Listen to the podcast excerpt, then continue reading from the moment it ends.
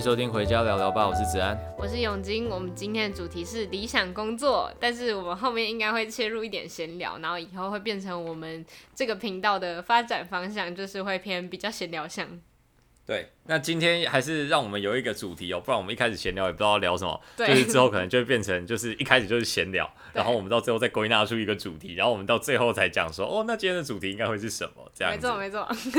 好好好。那理想工作，那，那我就要先分享一下我最近的新的实习哦。对对对，对。那之前如果有听到超级仔细的人，应该知道我这个暑假还有接下来的半年会待在 Dcard，就是大家平常在用的那个 Dcard，当那个 HR 的 intern。好，那杨永金，你可以针对这件事情，看你想知道什么？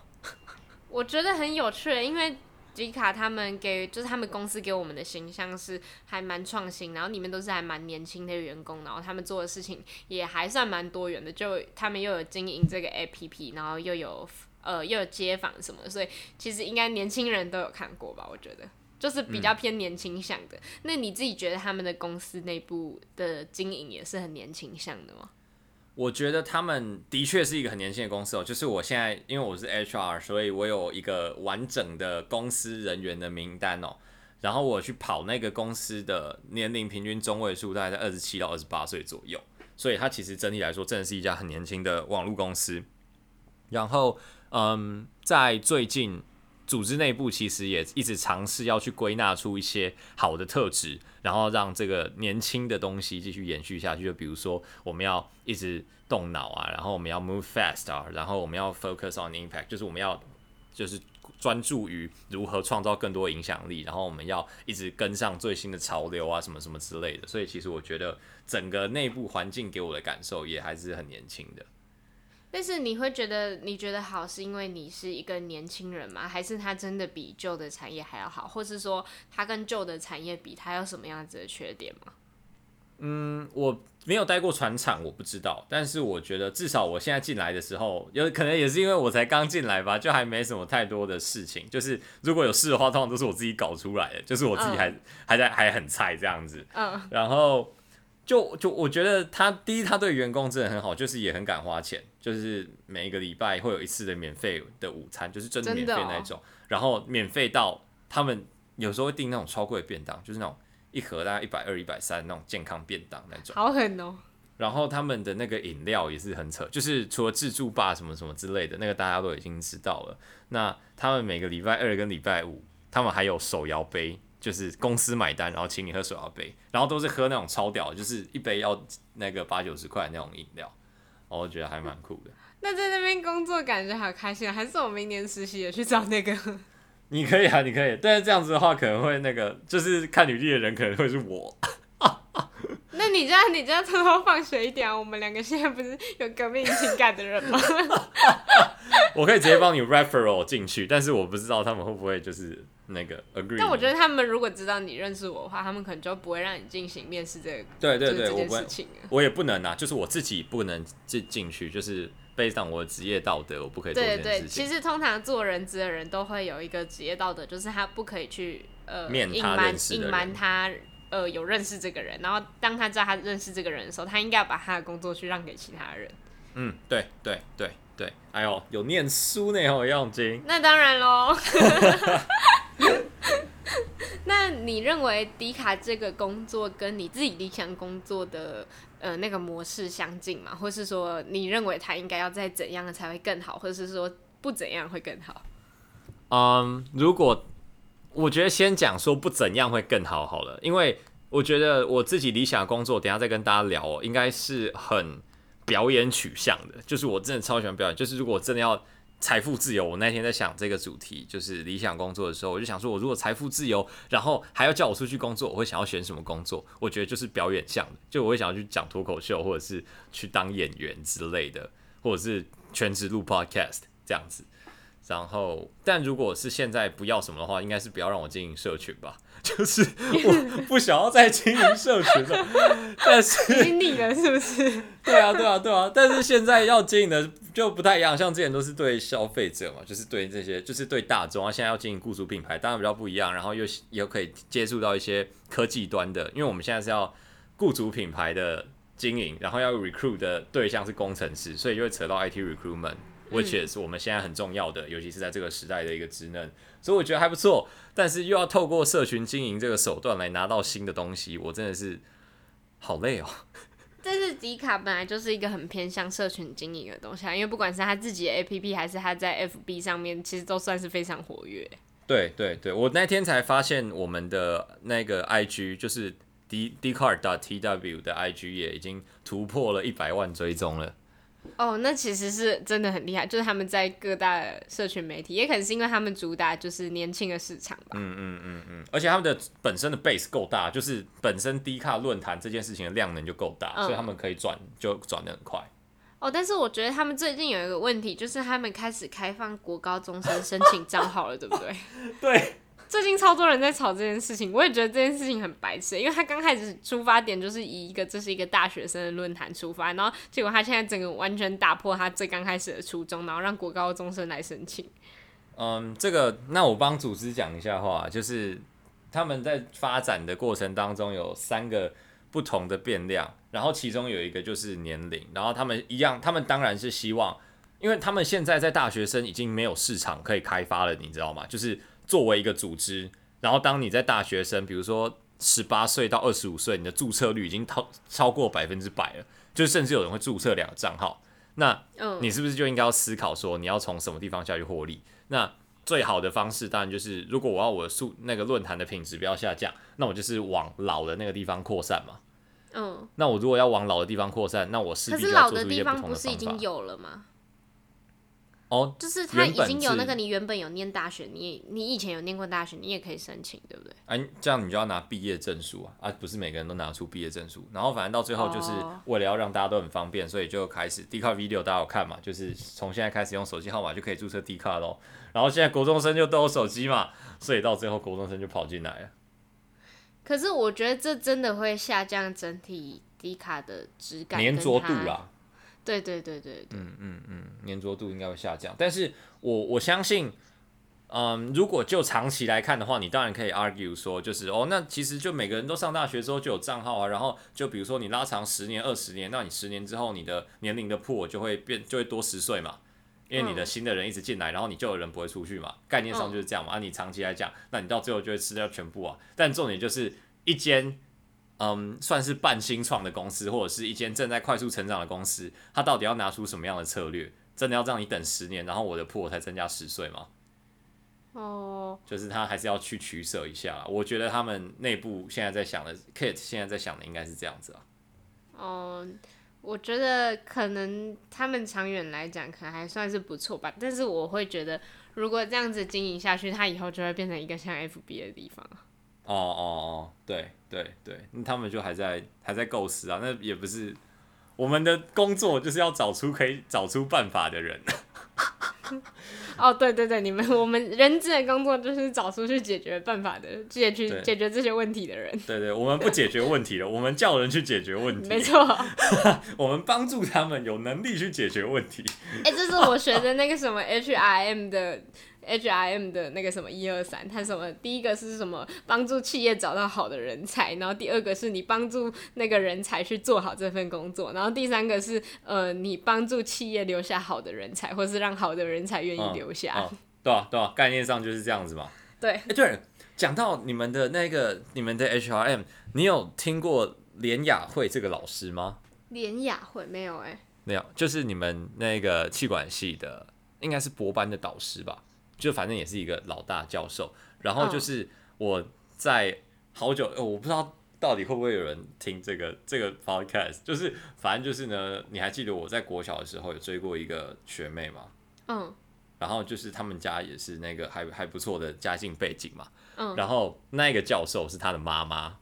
哦，真的哦，对，然后就是他爸不是一间就是公司的董事长嘛，的总经理，然后他公司董事长嘛，然后就是。他妈妈也是一个不得了的人诶，就是你有看过一本书叫做《人力资源管理的十二堂课》吗？有有有有。那么就是就是目前全全台湾的不管是劳工系还是企管系的人力资源管理的必修的那一本教材嘛？对对对。他妈妈是其中一堂的。是老师自己编的。哦，你们是老师自己编的。对对，但我知道那本书。对，就是每个人都知道。然后他妈妈写过一章，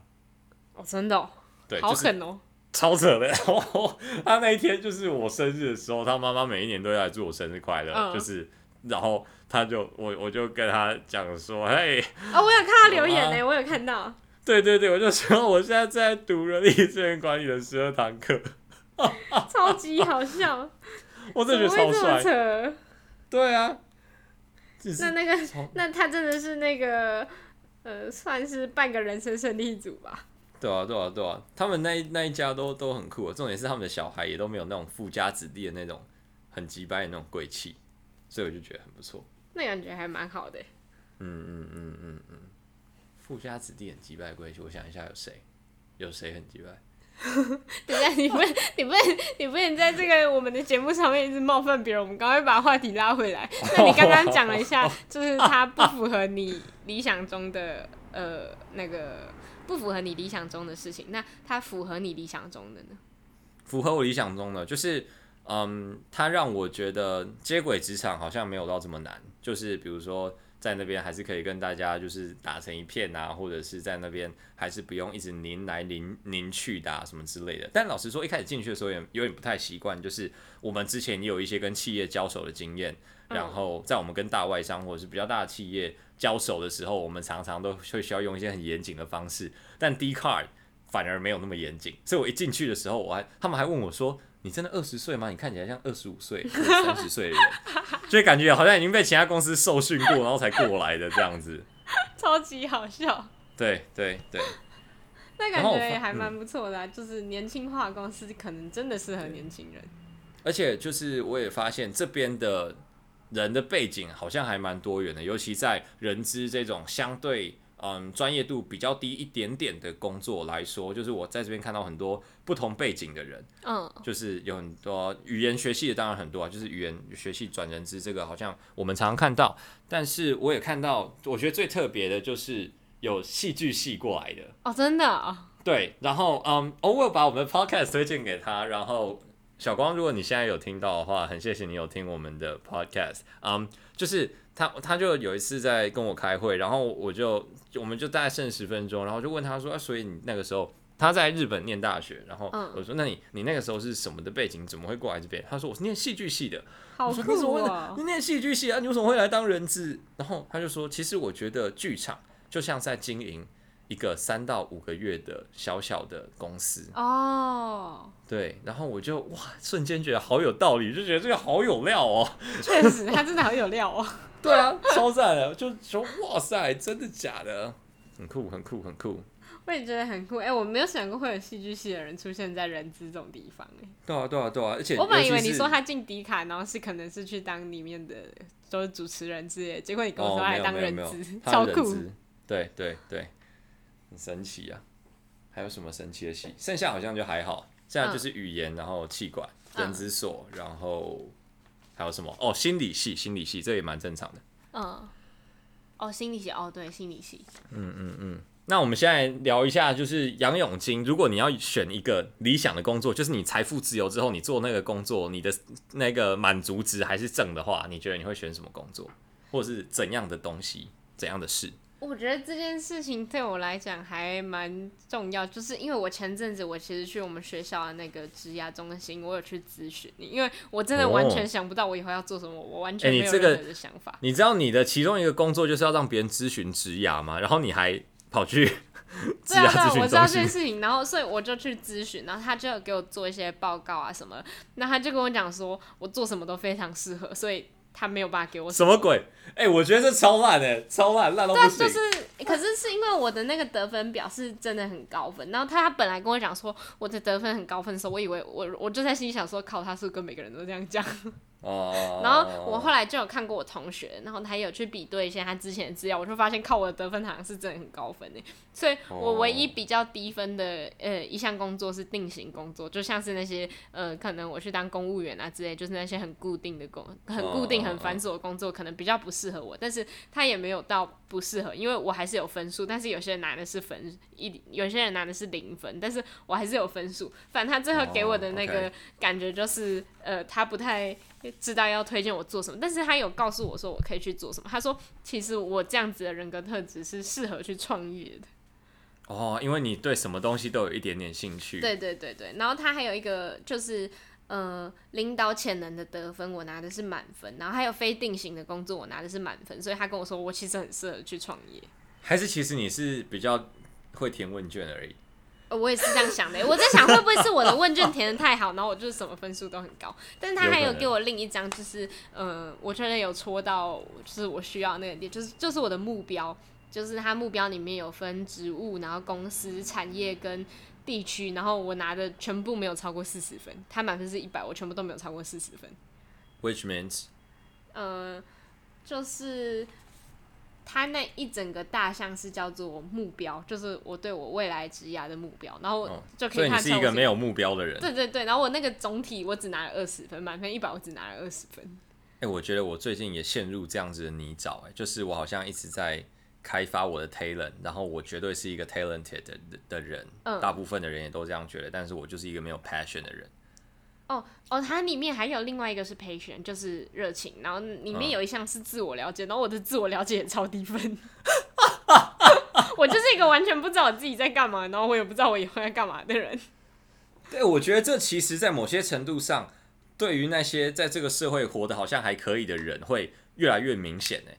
就是我曾经跟一个同学，然后我们那一天就我们原本在吵架啦，然后吵到最后就是。就又又和好了，然后我们就开始在聊职涯，oh. 然后他就说他觉得他自己一直都没有什么目标，oh. 我就说在你在三十岁之前，你要活得没有目标，你才会变成社会想要的样子。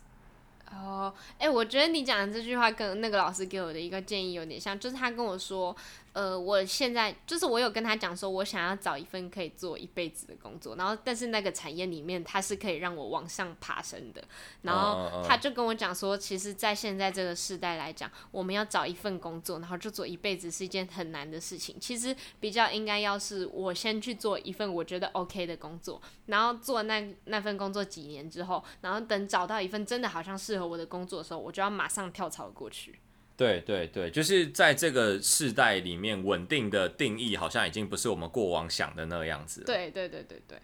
然后好像就是我我觉得啦，在我现在看到的职场里面，稳定的定义好像是你自己可以把自己搞得很稳定，which means 你自己有非常足够的软的实力、硬的实力，然后你把自己装备好之后，你就不用怕找不到工作，而且你的工作会一直来，概念上是这样。对，这是一件很重要的事情，而且在现在这个时代来讲，其实会有很多新的产业、新的工作，然后去创新创业那些人，一直去弄出一些很多很新的东西，然后你一定会从那里面找到一份适合你自己的，所以你真的没有办法从现在找到，就是毕业之后就找到一份工作，然后你就做它做到你老，除非是你做这份工作做到后面你已经呃疲乏，你已经固定住你自己，你没有办法再去接受新的东西的时候，你才会把你自己固定在那。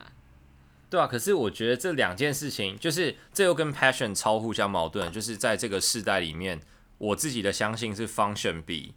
产业更重要，因为产业会一直出现，但 function 不会变。嗯、就是比如说以人资 finance 这两件事情来讲，你不管哪个产业，你都一定到最后扩展到一定的规模，都一定需要 human resource，然后你都一定会需要处理到 finance 的事情，不管它原本的成本或者是原本的金流有多么不重要，你都还是需要处理到这两块。嗯、那这就是你很棒的 function，然后你就不会，你就不会有没有工作的困扰。但这样你就没有 passion 了，就什么产业我好像都可以。然后就是你就没有一个 passion 这样子。我觉得这才是现在人要面对最大的问题，就是我们的选择实在太多了，会以致我们不知道怎么选择。对，好像又跟上一个上一集好像有点像哦，就是选择实在太多了，所以搞不好很容易就选到那个比较烂的那一个。对对对，但是其实那个老师有跟我讲一件事情，我还蛮惊讶。他说，其实这一两就是这几个月以来，大概半年，这半年之间最常去的科系的同学，其实是资工跟化工的同学。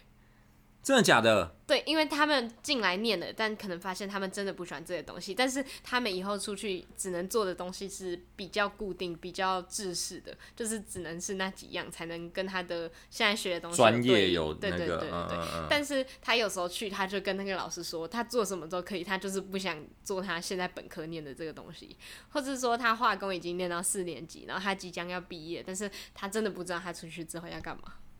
哎、欸，我觉得。作为作为人资啦，我给这些如果有你有在听，然后你是工程学群，然后你发现你自己的职涯好像没有这么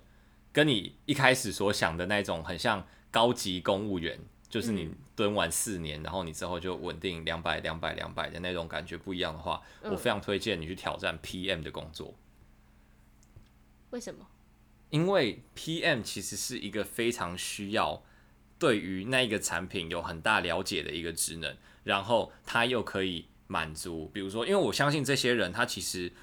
更想要的是与人更多有更多的连接，因为他们可能就是整天坐在办公，就是坐在电脑前面，然后或者是坐在机台前面，然后他们就觉得很无聊。那 PM Product Manager，我我我现在单指 Product Manager，因为 Program 跟 Project 你比不了文组生，因为他们比你会讲话太多了。那 Product Manager 这个比较需要硬底子技术的这个东西，你对产品有非常足够了解，你对城市，你对各种的 Spec 有非常足够程度的了解，然后再加上一点点的。的与人沟通的这种能力，把它串接起来之后，你就会是一个很屌的 PM。那他也会是一个很有趣的工作，所以推荐给工程学系的人。哎、你这样讲其实蛮好的，因为你算是帮工程学系的同学开了另一条路。因为我也觉得他们可以出去，他们出去之后可以做的东西，其实。不算非常多，反正选择一定没有我们多。但是这样子，我们也会面临另外一个问题，就是我们的选择实在太多了，每一个我好像都可以沾一下，但是每一个我好像都不知道我是不是真的很热爱它。然后还有一个很大的重点，就是他们出去选择不多，但他们的选择都还不错。对，他们的选择都赚很多钱，然后我们有可能就是领那个三万多块。对，我们的选择好像都不怎么样哦。哎、欸，这件问题其实蛮重要，然后。我那时候跟我男朋友聊这件事情，因为他本身是念化工的。那我们在聊这件事情的时候，他就说他觉得他们现在这四年就是人生中最精华的，就是你又有钱，然后你又自由的这四年最精华的时段，他们要比别人还要再更辛苦，就是为了以后要比别人轻松一点。嗯，对啊，对啊，对啊，对啊，就是哦，刚才那句话就是，嗯，工程其实是现代的高级公务员，是陈俊豪跟我讲。他那个时候就跟我说，然后我就听到的时候，我就觉得，干，太有道理了吧？就是你就是读，然后跟公务员一样读书，然后读书完之后，你就每从第一年每一年都从固定一百，然后到最后可能攻顶，不知道最多就三百五四百嘛。如果是念传统工程的话，嗯，然后你就到那个时候，然后可能五十岁，然后就退休，然后就这样。我觉得这样的生活其实。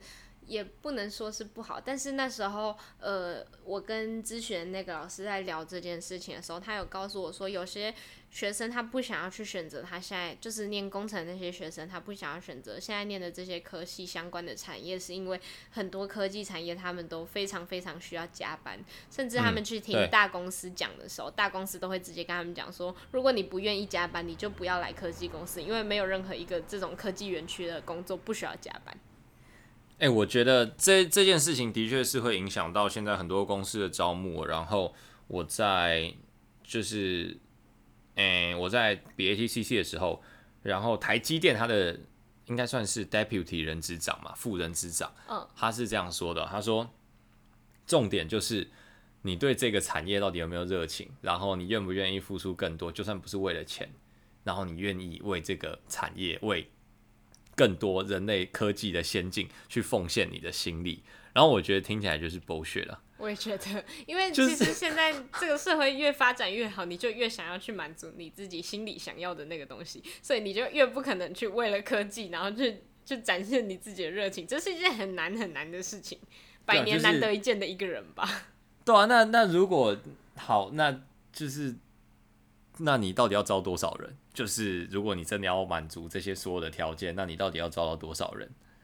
而且你要在这所有的产业，可能你们说我们学校念化工里面一届，你要找到一个真的对这个产业超级有热情，他就是想封，就已经是一件超级难的事情了。对啊对啊，那他到底就我就不知道，他到底在供他小，他可能，我觉得他就是在湖南而已。对对对对对对对。所以我觉得这件事情其实还蛮重要。然后我那个我的那个老师他有跟我说，我下一次还可以去咨询。然后下一次他可能就会让我做一个呃，就是像卡牌游戏那样子的，然后去、oh, 呃去推测我适合怎么样子的呃工作。然后我觉得这个还蛮有趣的，因为他可能就是不只单谈论你的工作，他可能还谈论你的生活。他说，其实你不是要去找现在这个工作它里面在做什么，而是你去做这个工作之后，你的一天会长什么样子。嗯，哎、欸，你完全接到我接下来想讲的东西。真的假的？好，再回到我的公司，第 Dcard 应该是那种大家就是大家都会觉得哇塞，就是感觉好像就是在里面工作就很轻松啊，然后工时很低，就是我们的工时以科技来讲真的算低，然后就是也就是因为这样，然后我们就一直招人，一直招人，一直招人，不只是我们在扩张，是因为我们每一个人的平均工时就是比科技来的很低，那我们如果要维持一样的成长，那我们就要势必招更多人去补足那一个 working hour 嘛，你知道怎么算？好，嗯那我们在做。这件事情的时候，虽然是这样子讲，没错，但是你看我的一天哦，我每一天早上大概可能八点半九点起床，嗯，然后我八点半九点起床，我就要开，我就要准备我自己，然后就是开，我就要搭公车到信义区，然后我搭公车到信义区之后，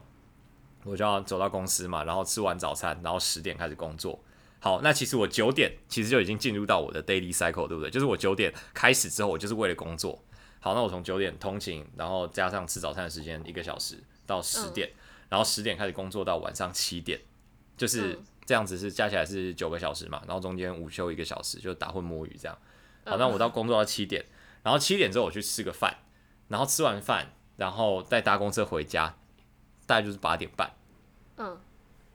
然后你看哦，这是一份很轻松的工作，就是这是一份我很喜欢，然后我也还算有热忱，然后我也觉得很很轻松很不错的工作，然后。他一天就耗掉我十一个半小时，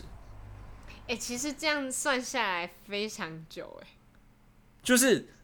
我那天才惊觉到，就是哇，其实我也没有很多自己的时间呢，就是没有。哎、所以这也是为什么很多人会去选择公务员这件事情，因为你真的是朝九晚五，但是朝九晚五里面这段时间你很无聊，但是呢，除了这段时间以外的所有时间都是属于你自己，你可以去做任何你喜欢的事情。但是其实朝九晚五也没有到很，比如说朝九晚，现在是五点半下班嘛，就是八点半上班，五点半下班，然后。五点半下班，比如说那到六点哈，就是可能加稍微加个班收个尾的工作到六点，那、嗯、这样其实你也没有很多自己的时间，那我可能就六个小时吧。但是他们的工作是比起来比较轻松的，轻松一点的。对，所以其实，在那段时间，你可以说是你在处理一些呃一直很制式的工作，然后就是这样一直轮回，一直轮回，直到你下班。但是他其实没有耗掉你太多的精力跟。脑力，然后你还可以就是下班之后再去做你自己喜欢的事情。所以那时候，嗯、呃，老师在跟我聊的时候，我会觉得说公务员好像是一个不差的工作。但是我刚开始会觉得说公务员不是我想要的工作，因为我希望那个产业里面我是可以往上爬的。但是通常公务员你就是一直待在那个位置，然后就是这样，然后一直到你退休。对，除非你考试一直往上考，对对对，对，对，不然你就对对对对对。哦，对，我就是这次工作之后，我才觉得哦，天哪，难怪。难怪那些毒鸡汤会被叫毒鸡汤，你知道吗？就是他们说什么，你睡觉八个小时，工作八个小时，你还有八个小时可以充实自己。看，你看我这样子加起来，就是你再算上在公司午休的一个小时，然后再算上你通勤的两个小时，嗯，其实你根本就没有那八个小时，你大概对你就是大概十二个小时，你都花在跟工作有关的东西，还有你的 daily routine 上面。对，而且你再想想看，如果你一天要睡八个小时的话，像你刚刚讲，你差花了差不多十二个小时，然后再加八个小时，其实你一天已经花了二十个小时，然后剩下的四个小时，你还得要去洗澡啊，然后打理一些杂事，可能再花掉你两个小时，可能你一天就真的只剩下两个小时属于你自己，而且那时间你可能也很累，你想要放松，你想要好好的休息一下，对对，对，对，然后那些低能乌龟就会叫你他妈去念书，对对对对对。我就想说，你有什么问题呀？其实找一份理想的工作没有大家想的这么容易。像是你看林子安现在进迪卡这一个感觉，好像大家都会觉得哦，进去会很开心的工作的时候，他也会发现他自己花了很多时间在这个上面。但是当你进入到呃那个公务员的职场的时候，你也许会觉得这份工作真的不适合你，真的很无聊。但是当你有很多自己的时，就是比较多一点自己的时间的时候，你或许又会觉得这是一份还蛮不错的工作。对对对。所以公务人员其实那个薪水，很多东西都是用那个两个小时换来了。你看你每天如果对，你每天多两个小时，哎、欸，拜托，你这一辈一年就多多少时间，一辈子就多多少时间了。而且它其实里面还有一个问题，就是你里面处理的工作，它需要花耗耗掉你一天多少的体力跟精力。因为像林子安讲的，他们上他们上班的时候，可能就要一直去想新的东西，一直去想新的东西。然后，但是你在当公务员的时候，你可能就是每天都在处理差不多的文件。嗯嗯嗯。哦，我现在其实也是每天都在处理差不多的文件。跟 你现在也只是一个实习生而已啊。对对，我还在熟悉一些，就是什么，就是一些我们所谓的那个 HR daily tasks 啦，所以我现在也都是还在处理，就是每天帮他们排面试，然后干还一直排错，然后就是就哦，反正就是真的进到职场的时候才知道，就是当然我们有时候在聊组织，然后或是我们在面试的时候，哎，就是我作为一个实习生，然后是本科生，我就可以突然就讲出一些他们觉得，哎，学生怎么有办法讲出这种 insight。我觉得这就是本科给我们的实力，但是我们在一些真的 domain knowledge，比如说什么，就是这些软体的熟悉程度啊，什么之类的，那真的真的跟你什么学校毕业之外没什么差，就是你还是要先经过那一年的那个磨练期，然后你之后会跳得比别人快，但是那一年是一样的。哦，那我觉得这件事情还是蛮重要，因为你要培养的是那些你可以讲出来的东西，但是有些东西就是真的，你进去之后你才学得到。对对对，真的，我觉得还蛮酷的啦，就是我目前的工作。哎、欸，我们甚至都没有聊到我们理想工作，我们下次再聊，这样我们才不会没有话题。没没问题，没问题。我我们还想要上网找一些，就是大家理想中，就是可能会说哦，五大最理想的工作那种的清单，可以，我们可以拿出来聊一下。可以啊，可以啊，可以啊。之后我们就是走那种，就是网络上那个抄内容，去内容农场，然后对，我们以后就会变成一个农场 podcast。哎呦，好了，那我们今天回家的老爸就到这边先结束了，我们下期再见，拜拜，拜拜。